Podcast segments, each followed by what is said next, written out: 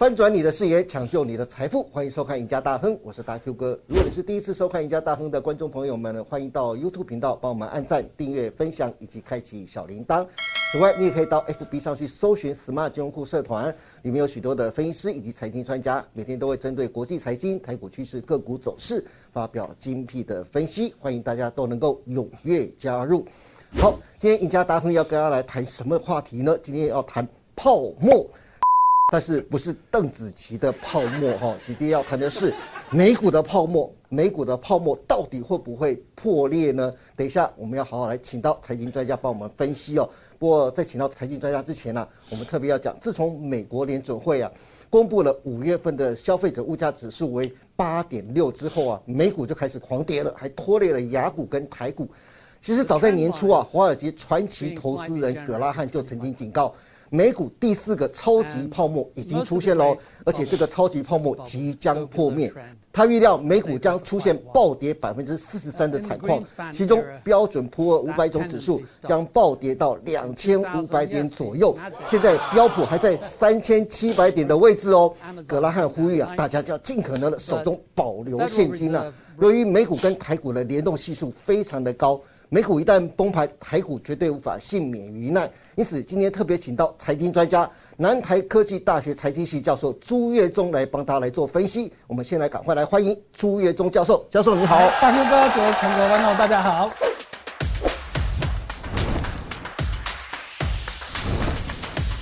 是教授刚刚特别提到啊，华尔街传奇的投资人葛拉汉提到啊，美股第四个泡沫已经出现了。让我想到啊，其实三百年前在欧洲那边啊，有三个泡沫，是难不成美股即将成为恐怖的第四个泡沫了吗？那之前欧洲三大泡沫跟现在美股即将可能破灭的泡沫，有没有什么类似或共通的地方呢？呃，确实哦，这真的是。历史的故事都会告诉我们说，就真的是会重演，尤其是现在太多现象跟当年的这个泡沫真的很像。来，我们先让大家了解一下，刚提到历史上的三大泡沫是什么事情呢？对，好，那其中大家最熟悉的大概就是这个荷兰的郁金香。好，大家都知道。对，当时这个郁金香炒到一朵花可以换一栋房子。好，那这个我们就不多说了。啊，另外两个大家可能比较陌生。好，一个是法国密西西比泡沫，一个是英国的南海泡沫。好，那其实。这两个的背景其实都很像，简单来说就是炒股票炒到炒翻天了，然后呢后来就崩盘了。好，所以今天我们焦点就跟大家谈法国密西西比泡沫。来，这个故事呢，好要从法王路易十四讲起。好哇，路易十四，我想大很多人大概都很熟知啊。要讲到法国凡尔赛宫就是他建的嘛，没错。好，那这个人呢，哎，当国王当了七十二年，从他五岁。开始当当到七十几岁，而且夸张到什么程度呢？他的儿子、他的孙子都死了，只有他还活着。哦，大家要知道哦，三百年前，大叔那时候，大人的寿命都不长。对，所以他可以活到七十几岁，真的是非常厉害。好，那这不是重点，重点是。他确实对法国有很多的贡献，好，当时的真的让法国非常非常的强大，是当时欧洲最强大的一个国家。对，但是相对的，你的强大是付出代价的。为什么？你老是在打仗。对，然后呢，你又好大喜功，盖凡尔赛宫那么豪华，当然都要花钱吗？花钱的结果，当然就让法国当时负债累累，欠多少钱？二十亿。当时法国。货币我们把它就称法镑，好，二十亿法镑，你听起来没有概念。来对比当年一年法国政府盈余三百万，哎，三百万一年盈余，哪里有二十亿的负债？意思什么意思？你要六百多年你才可以还清，而且这其中你不能再有新的负债哦。对，那你想怎么办？好，所以呢，这个法王呢留了一屁股的烂债下来之后呢，他死了之后，哎，换谁接？但路易十五，问题路易十五是谁？是他的曾孙呐，不是他儿子，也不是孙子，是曾孙。好，那所以在这种情况之下，当然那时候曾孙接任的是也是小孩子五六岁而已，对，没有办法，但没有办法，所以这时候就有一个摄政王，好，就是奥莱昂公爵。好，那。他当然也是逃莫雷西尔，所以这时候有一个人出现了。好，这个人就是我们今天的节这个主角，叫做 John Law 约翰劳。可是这个约翰劳他其实是英国人呢，他不是法国人哦。哎，对，很奇怪。哎，英国人跑到法国去搞这个，不是很奇怪吗？对来，我们简单讲一下他的故事。他故事真的很有趣，我们没有办法细说。对，来。他呢其实出生在英国的苏格兰地区，他们家基本上就是银行世家，所以他从小对金融非常非常的有兴趣。好，那大理耳濡目染之下，大理学到了很多的绝活。好，可是呢，他爸爸十七岁就过世了，他的留下了很多的遗产，结果呢，他就想说。那怎么办呢？哈，他也闲闲没事嘛，所以他就到了伦敦。结果呢，每天就是吃喝玩乐。结果呢，就有一天在酒吧里面呢，惹到了人家，哈，因为看上人家的女朋友，结果就去调戏人家，就到对方就很不爽嘛。所以两个人相约决斗。好，这个决斗我们在很多的这个西方电影都可以看得到。对，没想到决斗把人家打死了。哦，啊，把人家打死了，那当然就有罪嘛。所以呢，英国政府就判他刑，而且是绞刑呢。哇，那这时候怎么办？三天之后就要处决了。是，这个人真是厉害，买通狱卒。哦。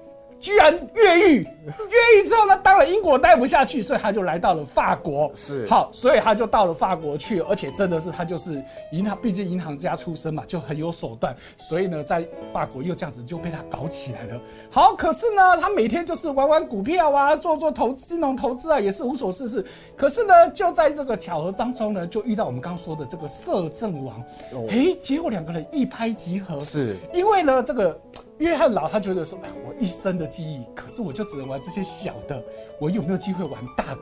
对，而且他有一套很好的理论。是，结果这个啊，这个摄政王一听，哎，不错哦，我们来玩玩看吧。做什么事情？开银行，是印钞票。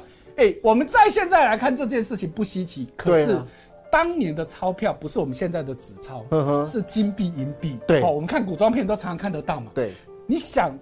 在几百年前，你一张纸跟你说这张纸值一百块，值一千块，你要收吗？当然不要，当然不要嘛。所以他当时发的是开了一家银行发行纸钞，因为为什么要这样做？因为大家也知道印纸钞成本最低嘛。我要金币银币，我要有黄金，要有白银，那都很值钱呐。所以我印钞票是最简单的方式。可可是问题来了，你要怎么样老百姓愿意接受？嗯。这是一个大问题嘛？对，好，所以呢，哎，熟知经济学的人就知道，我们那时候有所谓的金本位制度、银本位制度。简单的说，就是你的钞票你不信任没有问题，你拿钞票来银行跟我，我换等值的黄金跟白银给你。是，哎，有这样子的保障，那我是不是相对就安心了？对。可是这样子还不够啊，这样子拿了我要做什么用？好，所以呢，这时候毕竟这个 John Law 他是跟摄政王，就是当时法国最有权力的人。结合吧，不要说勾结，勾结太难听了啦。好，来就跟他说，那我们来做一些规定，让大家必须要用。第一个，他想到了缴税。哎，大家纸币去缴税。对，以前都是用金币、银币，我现在跟你说，你一定要缴税，你一定要用纸币。嗯，那你是不是被迫就要持有？对，好，那只有这样还不够。哎。这样子是不是让大家第一步开始可以接受这个不得不接受这个阶段？好，那也这样子呢，渐渐开始看出来有效果之后呢，诶，他又开始越来越得到这个摄政王的青睐跟信任之后呢，他说那。给我一些好处吧。好，那他就让他特许成立一些公司。这些公司呢，基本上就是我们现在为什么这个事情叫密西西比泡沫？因为呢，在当时的美国密西西比，也就是现在路易斯安那地区呢，当时还是属于法国的。哎，对，我们现在时代背景是。一七零几年，一七一几年，哈，也就是三百多年前，那时候美国是还没有成立的哦。对。所以当时美国的这个地区是属于法国的。是。所以呢，哎，我今天摄政王就让你 John Law 可以成立一家公司，就是密西西比公司，可以做什么？我特许北美地区的贸易都归你。是。加拿大的毛皮也归你。哇，这么好，这么好，所以他就想到第二件事情，是我发行股票。嗯。哎，因为我做生意一定要有资金嘛，对，我要发行股票，可是谁要买股票？这是一个问题嘛？对啊，我没有动力，我为什么要买？你告诉我你的公司有什么好处？好，所以他又又学到第二招，对法国财政很有帮助，就是你要买我的股票，当时一股是五百法镑，好，那你当然可以用现金跟我买，你也可以用什么？法国的国库券是面额五百块，你就跟我等值换我的股票。那想这样子也没什么特别好处。哎，问题在于法国政府欠很多钱嘛，所以他的债券不值钱。对，他的五百法镑的债券债券呢，当时的市值其实只有一百六。嗯，所以就说我用一百六十块钱的市值的债券，可以去换你五百块面额的股票。是，那尤其这家公司又很赚钱。哎，大家当然就有兴趣了。而且啊，他真的很会吹牛。他吹牛什么事情？告诉你说，哇，路易斯安那这个地区遍地黄金呐，而且当地人很笨呐，都不知道黄金很值钱，所以我们只要随便拿几个他们没看过的新奇的东西，哎，他们觉得哇，好棒好棒，就会用整船的黄金跟我们换。哇，一听大家觉得不得了啊，那这么好的公司，我当然要去投资嘛。对，所以就这样子。我们刚刚有没有讲到了？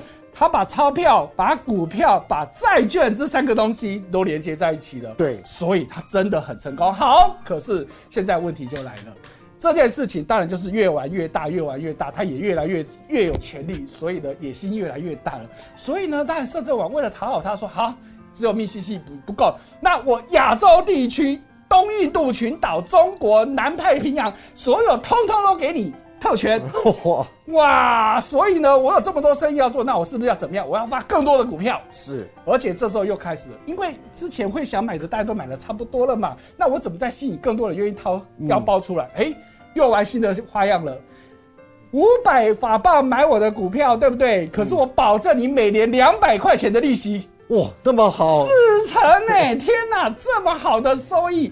当然，大家疯狂的去买，不止一般平民老百姓，连皇宫贵族通通都去买。所以哦，五百法镑的股票面额最高可以飙到两万块钱。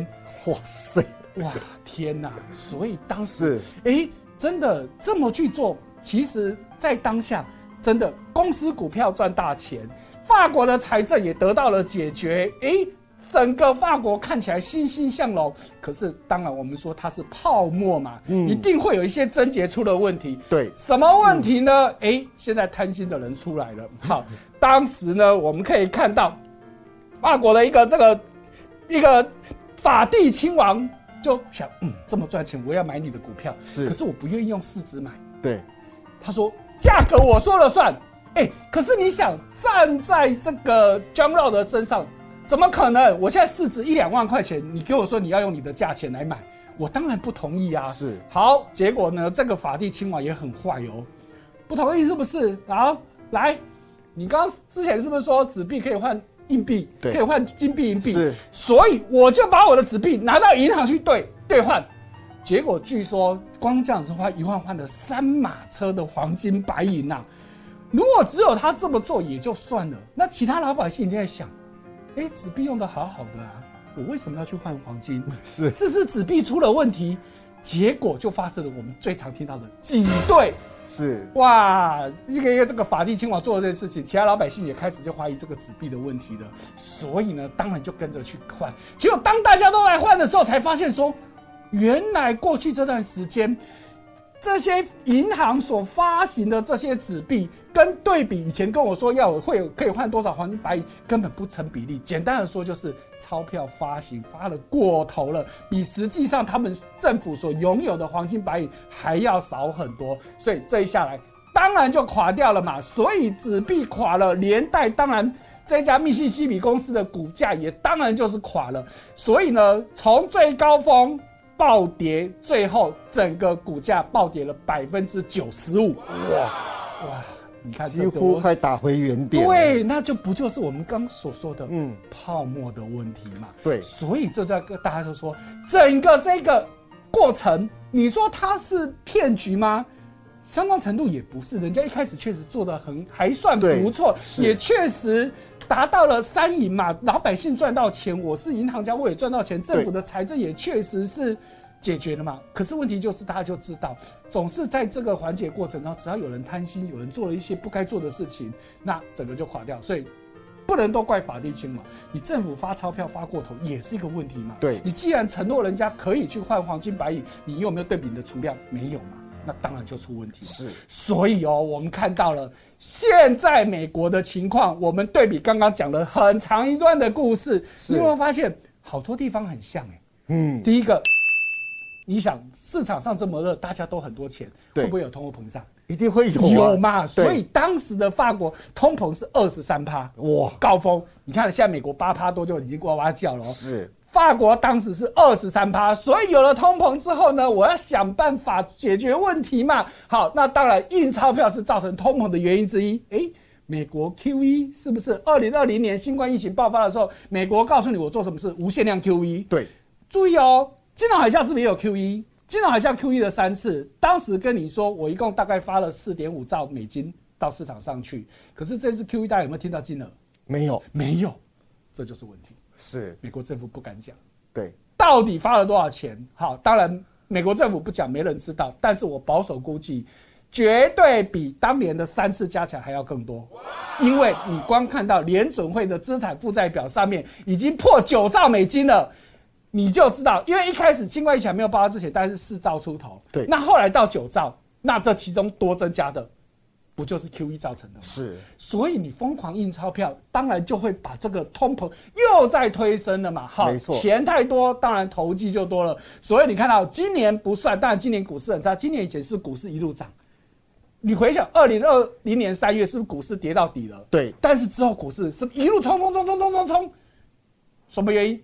钱堆出来的嘛。是你说疫情有有结束吗？没没有啊对不对？所有的事情其实都还在嘛，通膨也在嘛。可是凭什么股市可以涨这么多？嗯，不就跟当时我们看讲的密西西比泡沫一样嘛？钱太多，去追逐股票，都跟你说会赚大钱，那现在你说怎么办？是好，所以我们可以看到，现在全世界大家就开始在担心这件事情了。什么事情？你通膨这么严重，那你现在政府要出来，好，我们看到了，美国政府是一直在升息了，对。然后呢，不止升息，还告诉你要缩表，是。然后我们刚刚也讲到了，经济基本面其实没有改变嘛，嗯，那怎么办？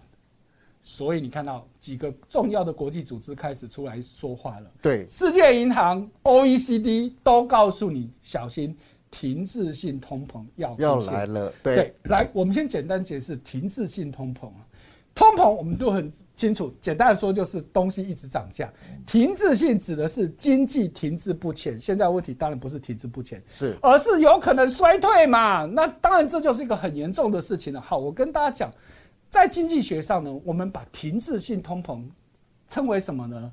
经济的癌症。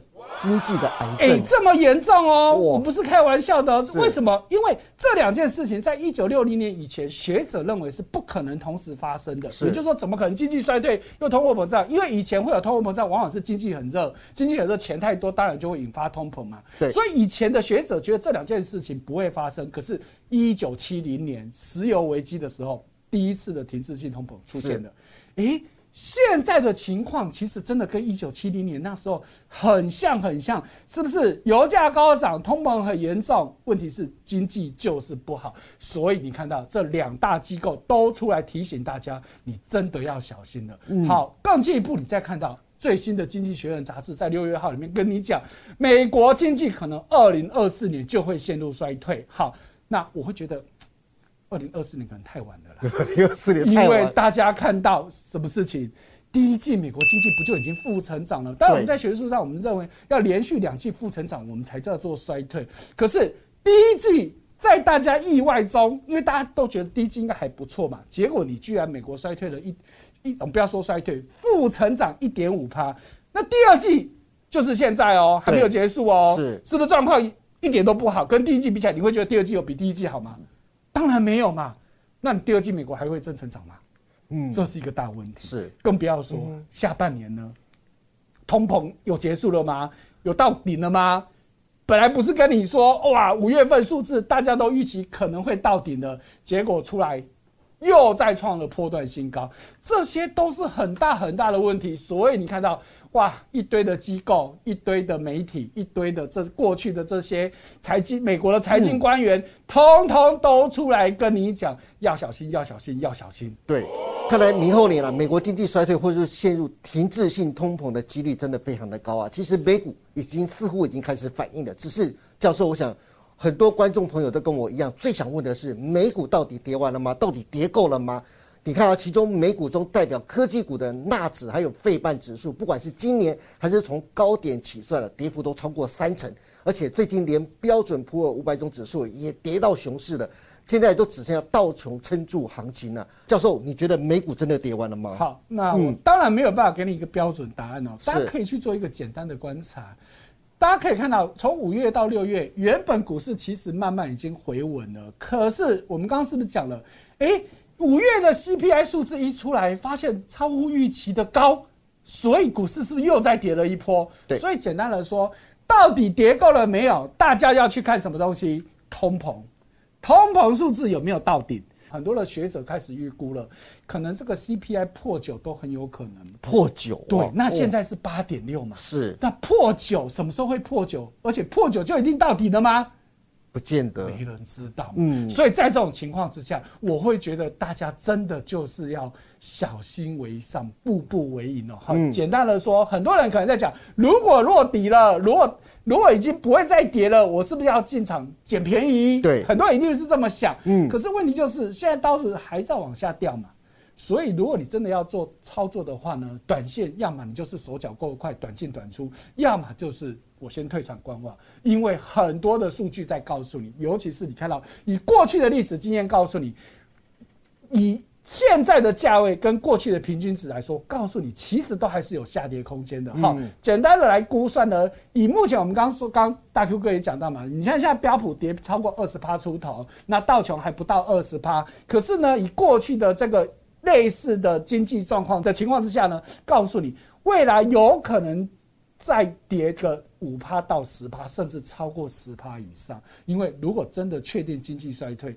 那真的事情就不是这么快就可以画上句点的。嗯，好的，今天谢谢朱月忠教授特别从欧洲三大泡沫中的密西西比泡沫来跟现在的美国经济做对比啊，帮我们详尽分析了美国在明年是否有步入衰退以及陷入停滞性通膨的可能啊。